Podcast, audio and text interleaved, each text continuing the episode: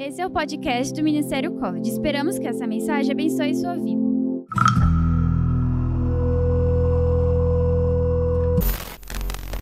Amém. Você está feliz? Estão felizes? Gente, vocês viram o tema? Se não viram, é só olhar ali atrás. Ainda está ali atrás? Ainda está ali atrás. A pessoa fala e não está. Mas sim, esse é o tema. E na época que isso, surgiu com mais força ainda, né? O, o termo cringe, a palavra cringe, e isso tava, chegou até a ficar chato uma época, né? né? Encheu o saco. Ainda tá, né? Mas naquela época o Senhor me deu essa ministração, essa palavra. E ainda bem que não deu para fazer naquela época.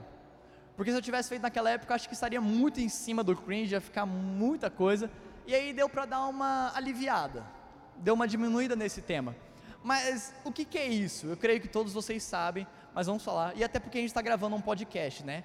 Então, nossos sete ouvintes mensais estarão ouvindo e pode ser que algum deles não saibam o que é o cringe. Mas cringe é a palavra que foi utilizada agora para definir vergonha alheia. Quando você olha alguém fazendo alguma coisa que te dá aquele calafrio, sabe? Aquele negócio que não é você que está fazendo, mas você se sente envergonhado pelo que a pessoa está fazendo. Isso é muito comum. Né? A palavra cringe do inglês vem desse arrepio, dessa agonia, dessa angústia. Quando alguém, por exemplo, pega a unha e risca o quadro assim, isso que a Dudinha fez. Essa agonia, é isso que é cringe. Eu vejo alguém passando uma vergonha ali, eu faço, hum, dá aquele sentimento ruim. E o cringe foi utilizado para definir algumas coisas que uma geração estava fazendo e a geração que a maioria de vocês pertence acha que já não faz mais sentido. Isso é o cringe. E aí, como que isso realmente saiu à tona? Essas coisas normalmente acontecem no Twitter. E lá no Twitter uma menina postou: Gente, o que, é cringe para vocês? E aquele tweet dela bombou. Todo mundo que tem Twitter deve ter visto isso. E aí foi lá que eu e Daniel pegamos algumas dessas coisas que estão ali no banner, tá? A gente não inventou aquelas coisas ali, a gente pegou do, do tweet. E assim que o pessoal colocava lá, a gente foi vendo, lendo, algumas coisas que o pessoal falava que era cringe. E algumas coisas tipo café, café é cringe, cara. Teve um cara que comentou que café caiu em desuso. Café da manhã, café em geral, caiu em desuso. Agora todo mundo acorda meio-dia e não precisa mais tomar café da manhã. Eu não sei o que esse cara faz da vida, mas o café na vida dele caiu em desuso. Eu achei a coisa mais estranha. Emoji é cringe. Putz, eu uso emoji, velho. Foi mal, e eu não uso na ironia. Eu vi que emoji só pode na ironia. Eu não, velho. Eu uso mesmo, coração, risada, aquelas risadas ali. Eu uso mesmo e uso sem dó. Sabe quando você manda um monte assim, faz até fileira? Eu tô rindo, eu tenho que demonstrar que eu tô rindo. Não vou mandar um vídeo meu rindo. Pontuação virou cringe, né? Não pode usar mais vírgula, né, meninas? Letra maiúscula não pode mais usar, né? Não pode mais pontuação letra maiúscula, misericórdia, não pode. Vai, deixa isso para você escrever certo na, na escola. No, no, na internet, vamos escrever do jeito que a gente quiser. O boleto ficou cringe, porque de acordo com a geração mais nova, a geração da minha idade para frente, até um pouco mais velho do que eu, não ia eu ia falar do Daniel, mas o Daniel não veio, né? Então não vou falar dele. Mas é que o Daniel é umas cinco gerações à nossa frente. Mas o pessoal falou tanto boleto, né? Que agora quem é mais novo já acha que boleto só fala disso, só fala disso. É, o cabelo de lado, por isso aquela menina tá ali. No tweet tinha cabelo de lado é cringe, agora é só cabelo repartido, cabelo de lado caiu em desuso também, igual café da manhã. Calça skinny, calça skinny, agora é cringe, tá? É só calça larga. Por isso que a Anne veio assim hoje. A Anne tá de calça larga porque ela não queria ser cringe no dia do cringe. E o raça negra tá ali porque alguém colocou que era cringe. A gente colocou para provocar mesmo. Esse eu acho, esse eu acho que dá uma, uma, um embate bom. Mas o pessoal comentou e tinha bastante like, tá? A gente não pegou os aleatórios.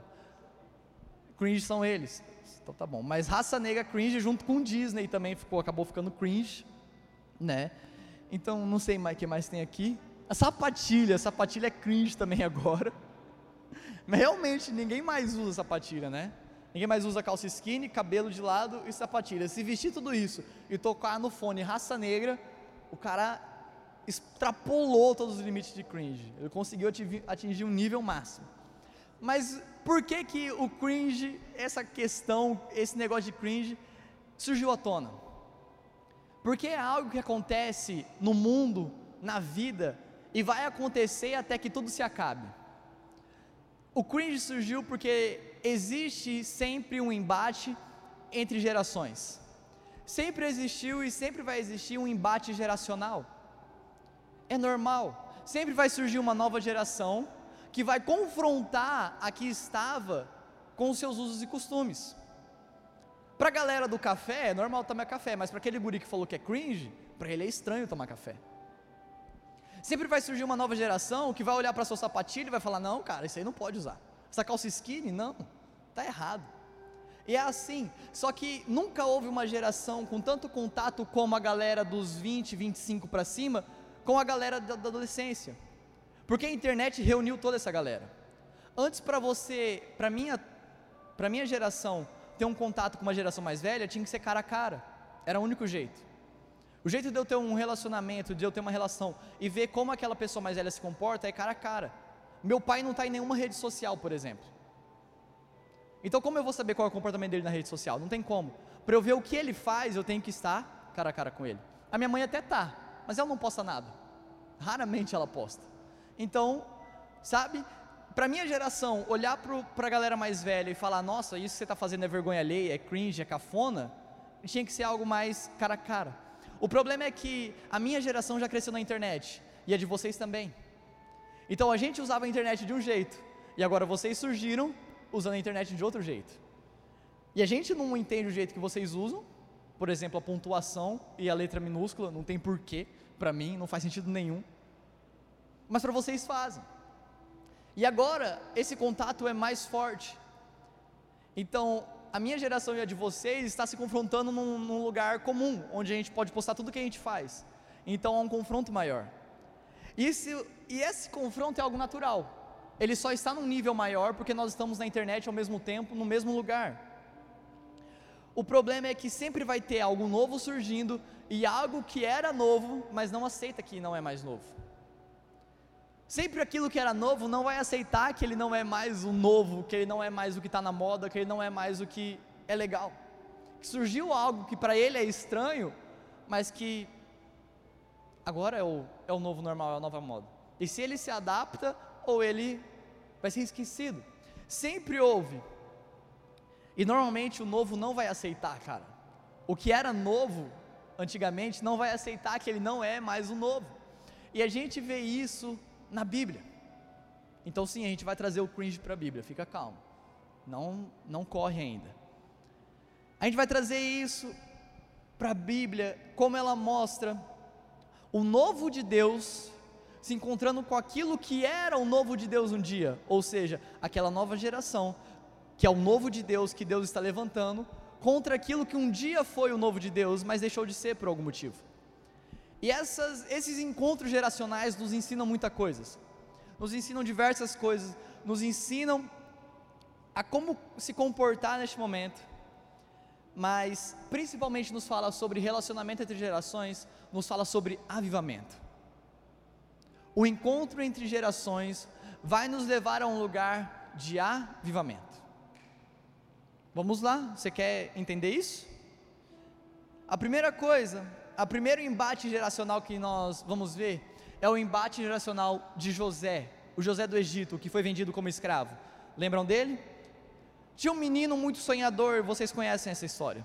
E os irmãos dele fizeram o que com ele? O venderam como escravo. Eu vou resumir a história, tá? E bem rápido, porque senão a gente vai travar muito tempo. Ainda tem algumas outras histórias para eu contar.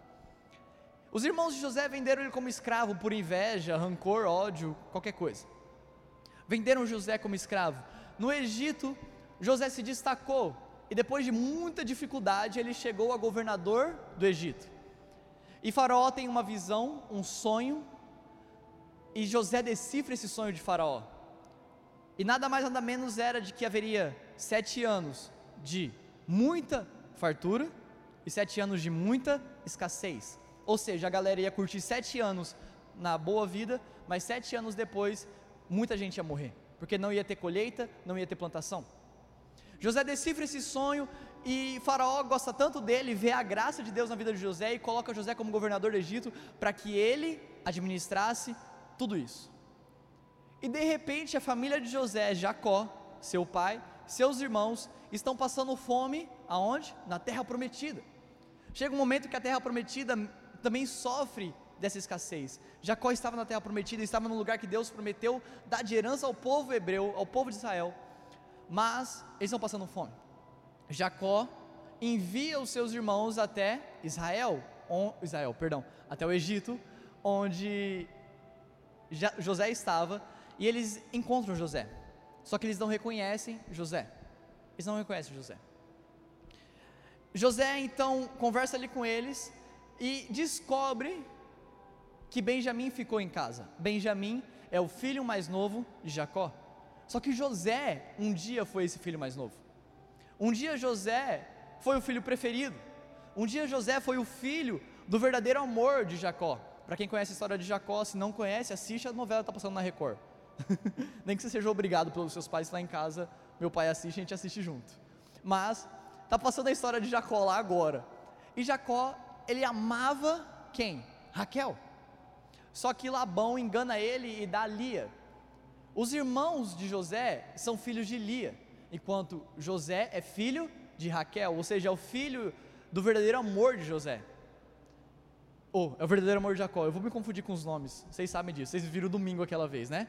Eu vou me confundir com os nomes. Não deixa eu passar. José é o filho do verdadeiro amor de Jacó, Raquel. Ele ele era muito querido. José era o mais amado. Só que jo, jo, Jacó tem um novo filho com Raquel, que é Benjamim. Então Benjamim é o novo filho preferido. É o novo filho que surge. Porque para Jacó, José tinha morrido. Ele não sabia o que tinha acontecido com José. Foi a história que os irmãos contaram de que José estava morto. Mas então, os irmãos de, de José chegam no Egito, se encontram com ele, pedem comida para levar para o pai.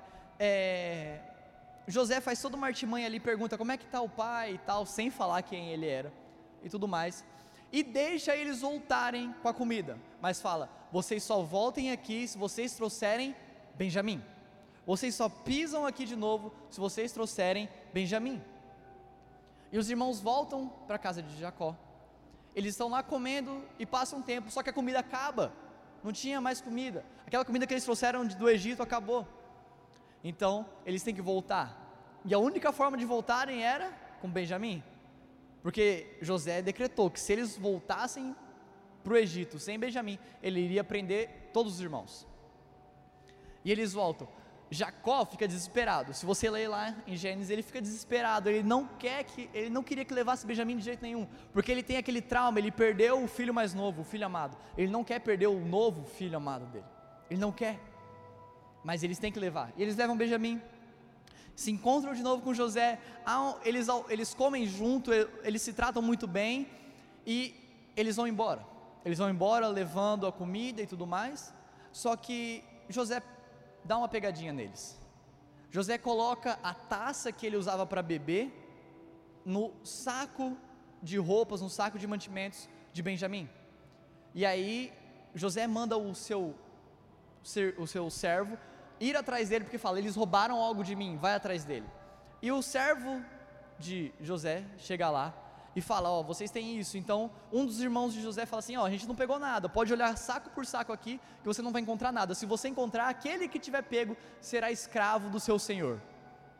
Eita, ele deu o decreto. Então vai lá, abre um por um, e a Bíblia conta que começou do mais velho até o menor, ou seja, um momento chega em Benjamim. E quando chega em Benjamim, a taça de José estava lá. E agora eles têm que voltar, porque eles falaram que Benjamim seria quem fosse achado com o, a taça seria escravo. E agora eles teriam que voltar para a casa de Jacó, sem o novo de Jacó, sem aquele novo filho, eles teriam que deixar ele como escravo. Eles voltam a José e eles pedem perdão para José, eles se humilham diante de José, eles querem trocar, deixa Benjamim ir, fica com todos nós, eles não querem deixar que Benjamim fique como escravo. Naquele momento, José não se aguenta. José não se aguenta vendo tudo aquilo, porque um dos irmãos de José declara: O nosso pai perdeu o filho dele. O nosso pai perdeu o filho dele, o filho dele morreu, e o nosso pai não vai aguentar. Se o filho mais novo dele ficar aqui de novo, o nosso pai não vai aguentar. E José vê que realmente aqueles irmãos estavam arrependidos de tudo que eles fizeram. E olha o que aconteceu. Gênesis 45, versículo 14 diz assim: Chorando de alegria, ele abraçou Benjamim. E Benjamim também o abraçou e chorou. Então José beijou cada um de seus irmãos e chorou com eles. Depois os irmãos conversaram à vontade com ele. Nesse momento, o novo de Deus, Benjamim, e aquele que um dia foi o novo de Deus, José, se encontram, gera arrependimento e restauração para toda uma família. No momento em que aquele que era o novo de Deus um dia, mas não era mais, mas aquele que era o verdadeiro novo agora se encontram, quando há esse encontro de gerações, há restauração e perdão para toda uma família, a cura interior para todos eles, porque os irmãos viram que era José e puderam se arrepender e, liberar, e pedir perdão. José pôde liberar perdão na vida daqueles que queriam matá-lo, mas acabaram vendendo ele como escravo. E aquilo trouxe restauração e perdão para toda a família de Jacó, a família que dá origem a Israel. Sempre que há um encontro de gerações, deve haver perdão, restauração e cura. E sabe como isso acontece? Isso acontece através do discipulado. Novamente, nós voltamos para a questão do discipulado. Uma igreja saudável é uma igreja que discipula. Uma igreja saudável é uma igreja que tem discipulado. Porque para que você se torne um cristão saudável, você precisa passar por curas em muitas coisas que aconteceram com você. E você sabe disso. Só você sabe o que você passa no seu coração, o que você passou com sua família, o que você passou durante toda a sua vida até hoje. Só que, deixa eu te falar, essa cura ela vem através de oração, através de cultos, através de momentos aqui no final, ela vem. Só que isso não se sustenta sem um discipulado. Isso não se sustenta sem que haja uma troca entre duas gerações, em que aquela mais experiente pode liberar cura para aquela que está enferma. Uma igreja saudável que pode chegar a um grande avivamento, eu quero chegar nesse avivamento, eu quero viver isso que o Senhor tem uma igreja saudável que chega nesse lugar de avivamento que o Senhor tem para nós é uma igreja saudável. Isso, uma igreja saudável que chega no avivamento é uma igreja saudável. Para ser uma igreja saudável, ela tem que ser discipulada. Você quer realmente viver cura para suas emoções, para o seu interior, para aquilo como José e os irmãos passaram, isso precisa de discipulado. Você precisa se submeter a uma geração que veio antes de você e que viveu mais com Deus do que você. Não é falar, não, você é mais de Deus. Não, mas você tem mais experiência com Deus do que eu. Isso é embate entre gerações, esse é o encontro de gerações que traz cura para o nosso interior. Isso é o encontro de gerações que traz saúde para a nossa alma. Não dá para vivermos um, um, um avivamento se nós somos uma igreja doente. Nós queremos avamento, nós queremos ver grandes curas, nós queremos ver grandes salvações, nós queremos ver multidões enchendo esses bancos. Queremos. Mas nós não podemos ver isso sem sermos uma igreja saudável. Porque vai ser apenas um, um show, um momento e isso vai se acabar rapidamente. Se nós não formos saudáveis no Senhor. Você tem que participar dos momentos de oração, você tem que vir à frente, você tem que receber abraços que liberam cura, mas sem discipulado não há liberação de cura. Sem um encontro entre duas gerações, não vai haver crescimento e amadurecimento na fé. Benjamim encontrou José. O que, que Benjamim tem a ver com a venda de José como escravo? Nada. Benjamim não estava lá. Benjamim não foi um dos culpados. Benjamim não foi um cara que jogou José no poço e falou: Vamos vender esse cara aqui. A gente fala para o pai que ele morreu. Não, Benjamim não teve essa ideia.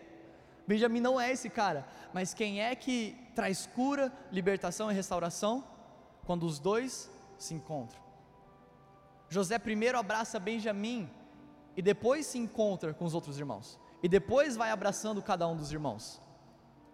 A verdade é que nós precisamos de uma igreja saudável. A gente precisa de restauração e perdão para o nosso interior. A gente precisa de restauração na nossa família espiritual. Mas isso só vem com discipulado, para que a gente alcance um avivamento. Isso só vem depois de que a gente se submete a uma geração que tem mais experiência com Deus do que eu. Então se submeta a alguém que tem mais experiência com Deus do que você. Procure um pastor, procure alguém e fale: eu quero andar com você. Procure alguém e faça esse pacto com ele. Procure alguém e deseje isso. E conte aquilo que você precisa de restauração e perdão para ele, não para a galera no, no WhatsApp. Conte aquilo que você precisa de restauração e perdão para alguém que tem mais experiência na fé do que você. Conte para alguém que vai poder te ajudar de verdade. Conte os perrengues que você tem passado para alguém que sabe o caminho para você sair desses perrengues. Seja discipulado por alguém. Tenha um discipulador, mas entenda, isso é um caminho para um grande avivamento. Nós vamos chegar lá. O próximo embate de gerações é um pouco mais tranquilo. Não há nenhuma traição, não há nenhuma venda de escravo. Mas na verdade, é Josué sendo preparado para assumir a liderança do povo. Para a gente contextualizar, Moisés atravessou o deserto com o povo. Moisés fez milagres impressionantes. Moisés é o maior profeta que já existiu. Moisés é o cara. Moisés viu Deus face a face durante 40 dias e 40 noites. Quem estava aqui semana passada, o Felipe falou um pouco sobre isso. Mas Moisés foi um grande homem de Deus. Um grande homem de Deus. Um, uma sombra daquilo que seria Jesus. Só que Moisés não entra na terra prometida. Moisés leva o povo até a entrada da terra prometida. Dali em diante, Deus falou: Você não entra. Teria que levantar alguém para liderar esse povo. E Moisés olha para dentro, para aquele povo, e ele levanta Josué. Eu estou vendo que eu vou me confundir com esses nomes daqui a pouco. Acabamos de falar um monte de José. Aí chega Josué agora na parada, tá muito parecido esses nomes. Mas ele levanta Josué. E lá em Deuteronômio 34, versículo 9, diz assim: E Josué, filho de Num, foi cheio do espírito de sabedoria, porquanto Moisés tinha posto sobre ele as suas mãos. Assim os filhos de Israel lhe deram ouvidos e fizeram como o Senhor ordenara a Moisés. No encontro de gerações, há transferência de sabedoria e autoridade. Nós não podemos chegar num lugar de autoridade, de governo, sem que alguém, sem que alguém tenha nos ensinado. Josué não podia pegar aquele povo e, e resolver liderar do nada, porque aquele povo passou por um grande líder que era Moisés. E o que Moisés faz? Moisés impõe as mãos sobre ele e transfere sabedoria e autoridade para ele. E quando o povo olha para Josué, agora eles enxergam um grande líder. Alguém que entraria na terra prometida, conquistaria as guerras e daria de volta Canaã para o povo hebreu. A verdade é que, sem que se haja um passar de bastão, um passar de cargo, não há esse embate entre gerações. A galera mais velha, um dia, vai ter que dar uma descansada, né? É isso. Ou eles não vão durar para sempre. Pensando em nós, os pastores mais velhos não vão durar para sempre. Não que eles vão morrer, gente, mas que um dia as forças diminuem um pouco, elas vão acabando é necessário que uma nova geração surja e receba sabedoria e autoridade dessa galera que viveu muita coisa com Deus. Só que da onde vai vir essa galera? Josué era nada mais, nada menos que um espião. Lembra quando era necessário ver a terra prometida? Quem é que foram enviados? Doze espiões. Mas só quem viu coisa boa foi Josué e Caleb. Essa história a gente conhece de cor. Josué era um espião, e o que, que tem na vida de um espião mais do que secreto? Como tem que ser um espião? Ele não pode ser declarado. Ele não podia chegar na terra de Canaã e falar: ai galera, a gente veio dar uma olhadinha aqui porque a gente vai conquistar isso aqui daqui a pouco, tá? Ele não podia fazer isso.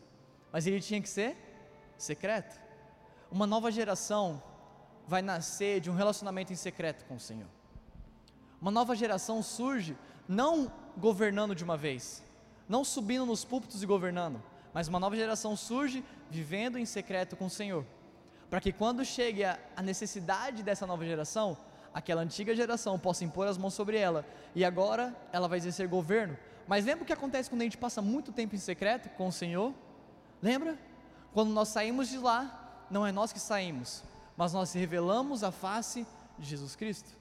Então, quando Josué foi posto como governante sobre Israel, como líder sobre o povo, ele não foi posto, ah, é Josué, ele é o cara. Não. Josué tinha um relacionamento com Deus. Josué era alguém que acompanhava Moisés de perto. Então ele sabia o que era um relacionamento com Deus. Josué é um cara que cresceu no secreto, que cresceu escondido, até o momento que quando ele apareceu para governar, não era ele que governava, mas eram as ordens de Deus ao povo de Israel. Amém? Vocês estão comigo ainda? Vocês estão comigo? Tá, Luiz? Então tá bom. Você levantou a mão. O novo de Deus tem que ser preparado em secreto, até que chegue a hora dele aparecer. Sabe, a maioria de nós está nesse momento. A maioria de nós está no momento de se esconder, de ir para o quarto, de fechar a nossa porta e ser cada vez mais semelhante com Jesus, até que chegará a nossa vez. Nós não sabemos quando que é, mas vai chegar a nossa vez. E nós temos que estar pronto. Para que quando a gente chega a nossa vez não seja nós, não apareça o Guilherme, não apareça a minha cara, mas apareça Jesus Cristo. Vai chegar esse momento. Agora, o maior embate entre gerações que você verá na Bíblia, para mim, é esse agora. Saul e Davi. Esse é o maior confronto de gerações que você verá em todo o tempo. Saul é o primeiro rei de Israel. Levantado pelo povo como alguém que iria governar Israel e iria organizar o reino de Israel. Saul era um cara forte, Saul era um cara alto, Saul era um cara que parecia um rei. E o povo escolheu ele para ser rei. Foi quase uma eleição, né? Mas Deus já tinha escolhido Saul. Foi quase uma eleição para rei, né? Nem existe isso. Mas foi uma espécie de eleição. E elegeram Saul como rei. Ele foi colocado como rei sobre Israel.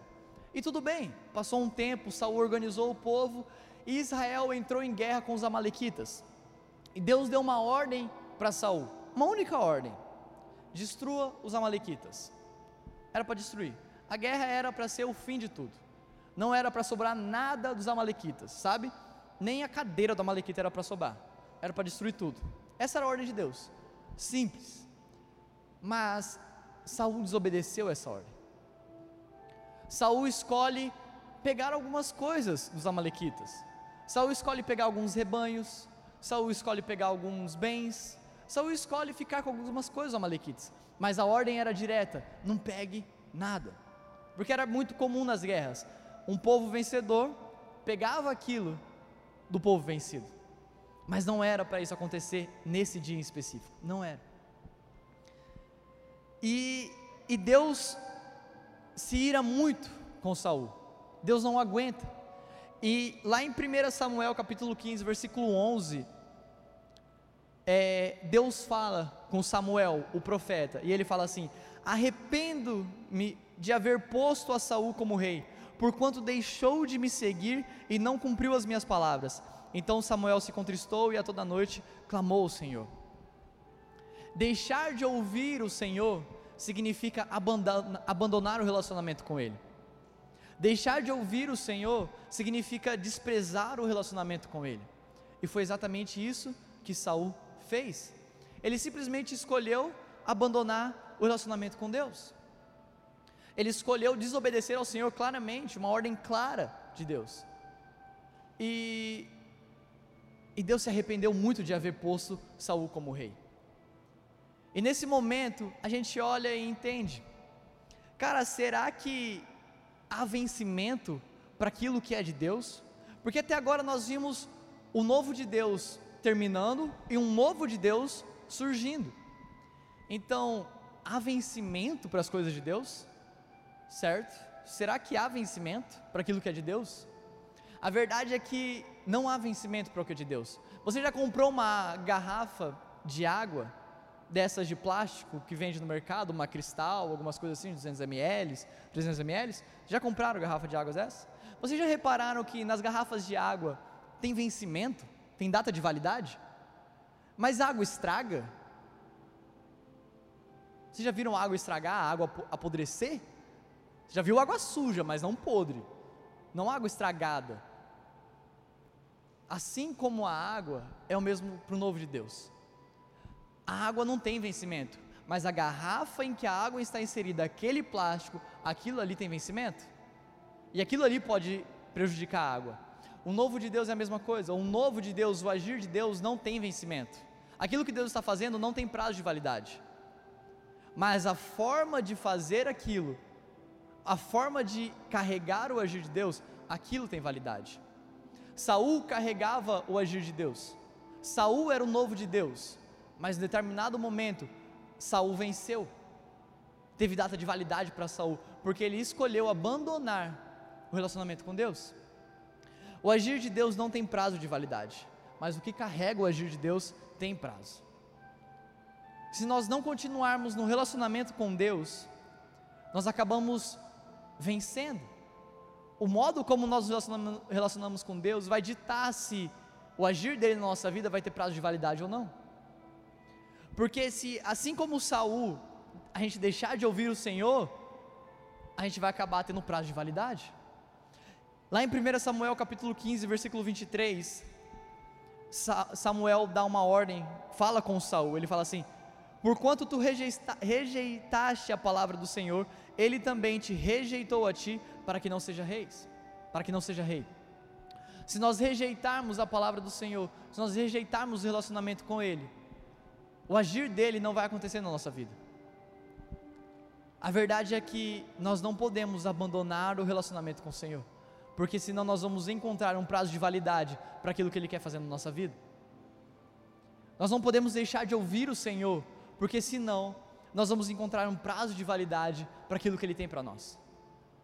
Só que, mesmo quando Saul escolheu não ouvir a Deus, Deus já preparava alguém num lugar secreto, num lugar de rejeição, que seria levantado agora segundo o coração de Deus. Enquanto Saul estava rejeitando o Senhor, existia um menino que estava cuidando das ovelhas do pai, num lugar rejeitado, abandonado, mas com um coração totalmente acessível ao Senhor. Existia um menino, um adolescente, escondido, se relacionando com Deus.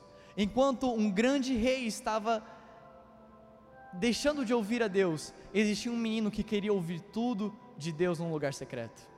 Enquanto o grande rei, o agir de Deus estava sobre o rei, o que era novo para o Senhor, o que era novo para as pessoas, estava rejeitando a Deus, existia um novo sendo preparado num lugar secreto, com um coração que queimava pelo Senhor. E Samuel recebe uma ordem: vá ungir um dos filhos de Jessé. Mas não olhe para a aparência, não olhe para como o homem vê, porque eu não vejo como o homem vê, mas eu vejo o coração. Essa era a ordem de Deus para Samuel. E Samuel chega e fala para Jessé: Acabaram-se os moços?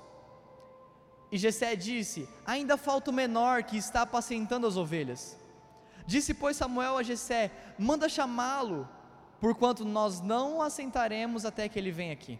Então mandou chamá-lo e fez entrar. E era ruivo, formoso, de semblante e de boa presença. E disse o Senhor: Levanta-te e unge, porque é este mesmo. Então Samuel tomou o chifre de azeite, ungiu no meio dos seus irmãos, e desde aquele dia em diante o Espírito do Senhor se apoderou de Davi. Enquanto o agir de Deus, que era novo lá em Saul, foi rejeitado, teve prazo de validade. Davi estava apacentando as ovelhas do Senhor com um coração acessível a Deus, com um coração que queimava pelo Senhor. E então um novo surge, um novo de Deus surge naquele lugar. Um menino rejeitado, um menino que não era da casa, um menino que não era o escolhido, mas aquele guri, aquele adolescente, tinha um coração voltado ao Senhor. E ele foi escolhido para carregar o agir de Deus e se tornar o maior rei que Israel viu. Então, um novo de Deus agora surge em Davi. Mas sabe, o Senhor não faz as coisas pensando só em uma geração, mas tudo que Deus faz é geracional. Tudo que Deus faz, Ele não está pensando só em você, mas Ele pensa nos seus filhos, nos filhos dos seus filhos, nos filhos dos seus filhos, e por aí vai. Quando o Senhor ungiu Davi como rei, ele não estava simplesmente escolhendo Davi porque ele era incrível, realmente Davi era incrível. Mas quando ele unge Davi como rei, ele está preparando a maior linhagem real de todos os tempos. Quando Davi é ungido rei, Deus está preparando o caminho pelo qual Jesus surgiria como rei. Quando Davi é levantado como rei, ele não é levantado como rei para aquela época, mas ele é levantado como rei para ser um dos antepassados de Jesus. A descendência de Jesus, se você, a, a antecedência de Jesus, se você voltar e subir até quem era o pai de Jesus, o pai do pai, o pai do pai, você chegará em Davi. Jesus é um descendente de Davi, é da linhagem de Davi. O que Deus estava fazendo? Ele estava preparando um novo dele para o mundo inteiro. Sabe, se você, se Jesus não viesse, o que Davi mudaria na sua vida? Davi foi um rei incrível, mas o que ele afetaria na nossa vida? Nada. Davi foi há muito tempo atrás, há muito tempo atrás mas porque Davi foi alguém acessível ao Senhor, dele foi, dele surgiu uma linhagem que chegou até Jesus, e o que Jesus fez na sua vida? O quanto Jesus impactou você? O quanto Jesus ainda tem impactado você? E o quanto Jesus ainda vai impactar a sua vida? Por causa de um coração acessível, o novo de Deus surge, para que o novo de Deus para o mundo aconteça. Davi era o novo de Deus para Israel, mas Jesus é o novo de Deus para nós. Jesus é o novo de Deus para todo mundo. 2 Coríntios capítulo 5, versículo 17 diz: Assim que, se alguém está em Cristo, nova criatura é. As coisas velhas já passaram, eis que tudo se fez novo. Aquele que está em Cristo não é cringe. Aquele que está em Cristo não é cringe. Aquele que está em Cristo é nova criatura. Aquele que está em Cristo sabe que todas as coisas foram feitas novas. O que era velho já passou, eis que tudo se fez novo. Jesus vem e ele é o marco da nova aliança. Ele é o perdão e a restauração do mundo inteiro. Jesus é o mistério escondido em Deus para que nós pudéssemos viver com Ele. Jesus é um mistério escondido em Deus revelado a nós como algo novo para o mundo inteiro. E aquele que conhece, aquele que está nele, deixa de ser velha criatura para viver uma nova vida. Você está feliz porque Deus preparou algo novo para você? De verdade? Eu estou muito feliz porque Deus preparou algo novo. Cara, enquanto eu fazia essa ministração, eu achava que seria só algo engraçado, sabe? O cringe seria um tema bacana. Mas o quanto eu aprendi com o Senhor, o quanto eu vi o quanto Ele cuida de nós. A escolha de Davi não é uma escolha qualquer. Quando ele levantou Davi, ele já pensava em Jesus, e quando ele enviou Jesus, ele pensava em nós. Quando ele levantou Davi como rei, o novo, para substituir o antigo novo de Deus, Saul, ele não pensava só em benefícios para o povo de Israel, mas ele pensava em nós hoje, no dia 7 de agosto, às 16 horas no college. Ele pensava na gente reunidos e adorando ao nome dele, porque o novo de Deus morreu na cruz por nós. Ele pensava na gente, porque o novo dele trouxe perdão para nós. Ele pensava na gente porque o novo de Deus nos deu um caminho até o Pai. Esse é o novo de Deus que levantou uma geração que pôde se aproximar de Deus novamente. A partir de Jesus, tudo mudou. A partir de Jesus, todas as coisas foram feitas novas. Tudo que era velho se passou. A partir de Jesus, há algo novo para nós. Em Cristo tudo se fez novo. Cristo é uma nova aliança. Cristo é uma nova aliança entre nós e o nosso Pai. Cristo é uma nova aliança entre nós e o nosso relacionamento com Deus. Cristo é um novo acesso até Deus. Cristo é um novo de Deus para nós. Mas sabe, Ele não quer que a gente guarde isso para a gente. Jesus levantou doze caras incríveis, um deles nem tanto, mas depois foi substituído. levantou 12 caras incríveis que viram a vida de Jesus por completo. Sabe, deve ter sido incrível ter sido um desses caras. Mas esses caras, por mais que eles viram tudo de Jesus, eles não podiam falar de Jesus. Sabia? Pedro, Tiago, João, esses caras, todos os discípulos de Jesus que acompanharam ele de perto, além dos outros que nós não conhecemos os nomes, mesmo depois que Jesus voltou aos céus, eles não podiam espalhar a palavra de Jesus, lhes faltava algo. Lhes faltava algo que veio apenas dez dias depois de que Jesus voltou aos céus. Lhes faltava algo para que eles pudessem impulsionar a palavra de Deus e elas chegassem até nós hoje, por exemplo. Faltava algo mais novo ainda. Jesus é o novo de Deus, mas existe algo mais novo ainda para a gente. Atos 1, capítulo 8 diz: Vocês receberão poder quando o Espírito Santo descer sobre vocês, e serão minhas testemunhas em toda parte, em Jerusalém, em toda a Judéia, em Samaria e nos lugares mais distantes da terra. Então Jesus, ele volta ao Pai, ele volta aos céus, mas ele entrega algo mais novo ainda para a gente. O seu amigo Espírito Santo vem sobre nós e nos impulsiona e empodera para que a gente possa espalhar a palavra do Senhor, que é o novo para o mundo. Ei, o Espírito Santo agora está sobre nós, não para que a gente fique muito feliz, para que a gente se alegre, para que a gente esteja aqui, mas para que a gente leve aos nossos amigos o novo de Deus para eles, tá? Jesus é o novo para a gente, mas é o novo para o seu amigo da escola também. Não pense que Jesus está restrito a isso aqui. Não pense que o novo de Deus foi restrito a um povo.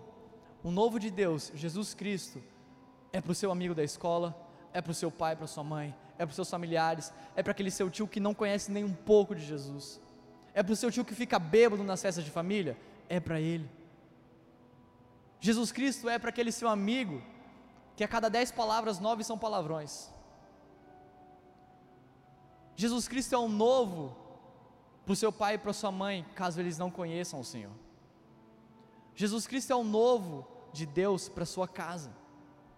Jesus Cristo é o novo de Deus para cada pessoa que te envolve. Mas para isso o Espírito Santo está em nós, para que a gente possa ter testemunha do que Jesus fez em nós. Eu não sei o que Jesus tem feito na sua vida, eu sei de alguns. Eu acompanho alguns de vocês e sei o que Jesus está fazendo na vida de vocês.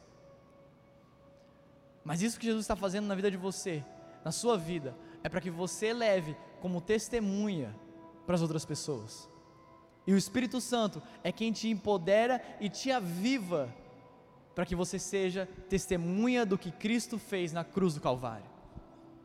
O Espírito Santo é quem nos empodera, nos dá avivamento, para que a gente leve o poder de Deus, o novo de Deus, para as pessoas. O novo de Deus só vem se nós escutarmos a Ele. A nova geração sempre vai surgir uma nova geração, sempre vai surgir uma nova geração. Um dia vocês serão cringe, tá? Hum. Um dia vocês serão ultrapassados. Um dia vocês não entenderão os novos aplicativos que surgem.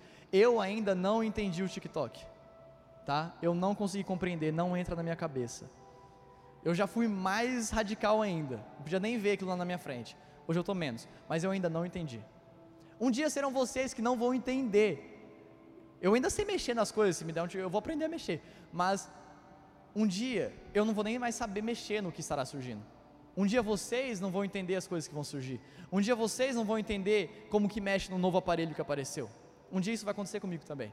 Talvez antes que vocês. Né, Esther? Mas a verdade é que nós não podemos ser assim no nosso relacionamento com Deus. Irmão, eu não quero que o novo de Deus não entre na minha mente. Se o TikTok não entrar, tudo bem. Se eu não entender o TikTok, tá ótimo, tudo certo. Não tem problema eu ficar ultrapassado. Mas eu não quero ficar ultrapassado naquilo que Deus está fazendo. Eu não sei você. Eu não quero ficar ultrapassado, olhar o pessoal aqui do lado vivendo algo incrível com o Senhor e eu não entendendo por que, que eles estão vivendo aquilo e por que eu não estou vivendo. Eu não quero olhar e ver um Davi surgindo e eu sendo um Saul que deixou de ouvir o Senhor. Eu não quero olhar e ver um moleque surgindo e falar, cara, aquele moleque está voando no Senhor, mas ele faz umas coisas estranhas, eu não entendo. porque eu deixei de ouvir o Senhor. Eu não quero ser o cara que vai deixar de ouvir o Senhor e que um dia eu fui um novo de Deus. Mas agora eu sou ultrapassado porque eu deixei de ouvir o Senhor. Samuel falou para Saul: Você rejeitou a palavra do Senhor e por isso ele tem te rejeitado. Eu não quero ser o cara que vai rejeitar a palavra de Deus. Não literalmente a Bíblia falar, não, isso aqui não serve, mas eu não, eu não quero ser o cara que vai deixar de ouvir o Senhor. A forma de nós continuarmos sendo o novo de Deus é ouvindo cada palavra que Ele tem para nos falar. O jeito de nós continuarmos conectados com o Senhor, sendo o novo dele, vivendo no agir dele, é ouvindo cada palavra que Ele tem. Se nós não estivermos ouvindo Ele, nós não viveremos o avivamento que tem por vir. Se nós não estivermos prestando atenção no que Ele tem falado, nós não participaremos do, da glória dele nessa terra. Tem um texto muito legal que diz, Mateus 9,17, o Senhor diz: E ninguém colocaria vinho novo em velhos recipientes de couro ou odres. O couro se arrebentaria, deixando vazar o vinho, e os recipientes velhos se estragariam. O vinho novo é guardado em recipientes novos, para que ambos se conservem. Deixa eu explicar um pouquinho para você de como eles guardavam o vinho naquela época. Um odre era um, uma bolsa de couro. E o couro, como você sabe, é pele. Quando se colocava um vinho novo nesse odre, o vinho se expandia. O vinho se expande, o vinho fermenta, ele se expande. Química, tá para vocês, só um pouquinho. Brincadeira, não sei nada de química. Mas o vinho se expande. E se o odre não for novo, for maleável, ele rompe. Então o vinho, o vinho novo tinha que ser colocado num recipiente novo, num couro novo, para que quando o vinho se expandisse, o couro aumentasse junto. Só que chegava um momento que esse couro parava. Ele não aumentava mais. Ele ficava ele ficava duro. Ele ficava estagnado. O velho recipiente não é velho de usado, de, de não presta, mas o velho é algo que foi muito usado. E o velho recipiente, se recebesse vinho novo, aquele vinho iria expandir e rasgar o couro, porque o couro não ia aguentar. Então se perderia um recipiente e se perderia o vinho. Ninguém quer perder duas coisas, ninguém quer perder uma, imagina duas.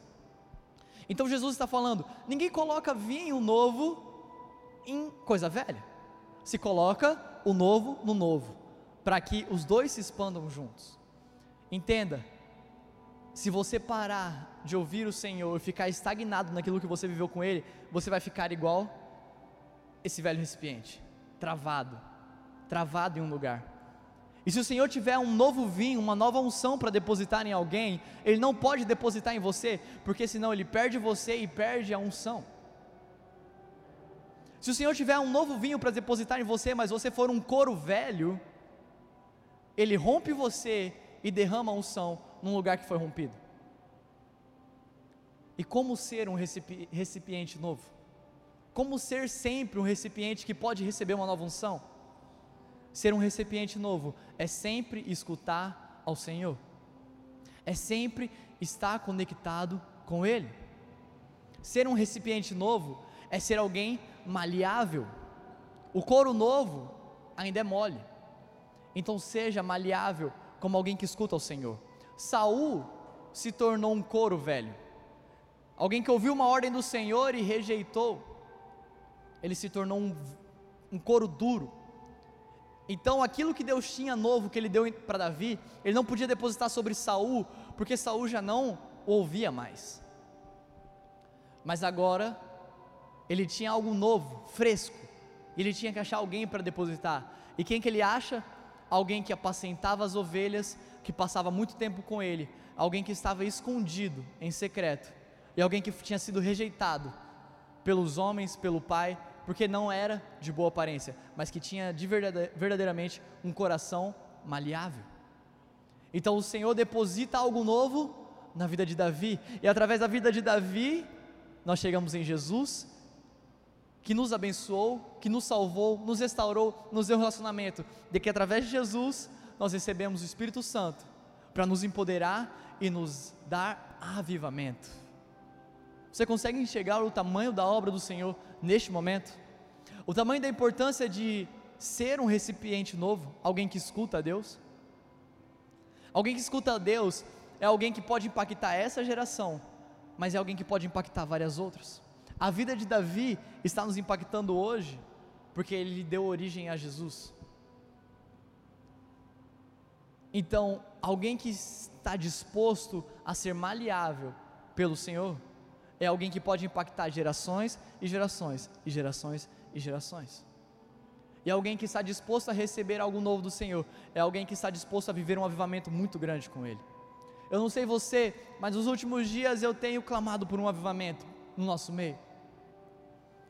Nós sabemos que virá um avivamento muito grande quando as coisas estiverem perto de acabar.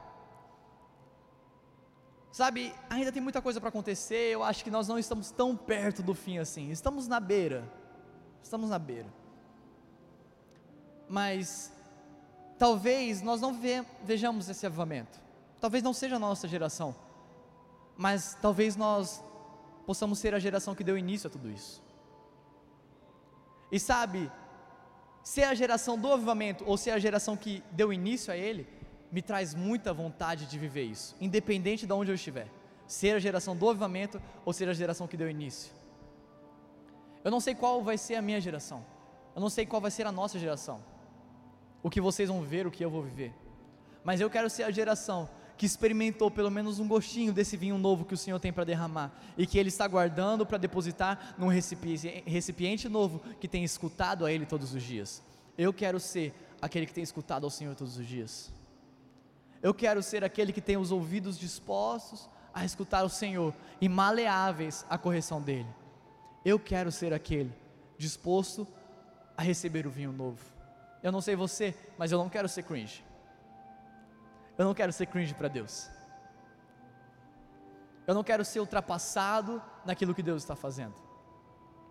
Eu não quero ficar para trás naquilo que Deus tem feito no nosso meio. Eu quero ser alguém que tem ouvido ao Senhor. E se você quer ser também, se coloque de pé para a gente fingir que está acabando. Esse foi mais um Pod College. Se você gostou, compartilhe com seus amigos e até o próximo.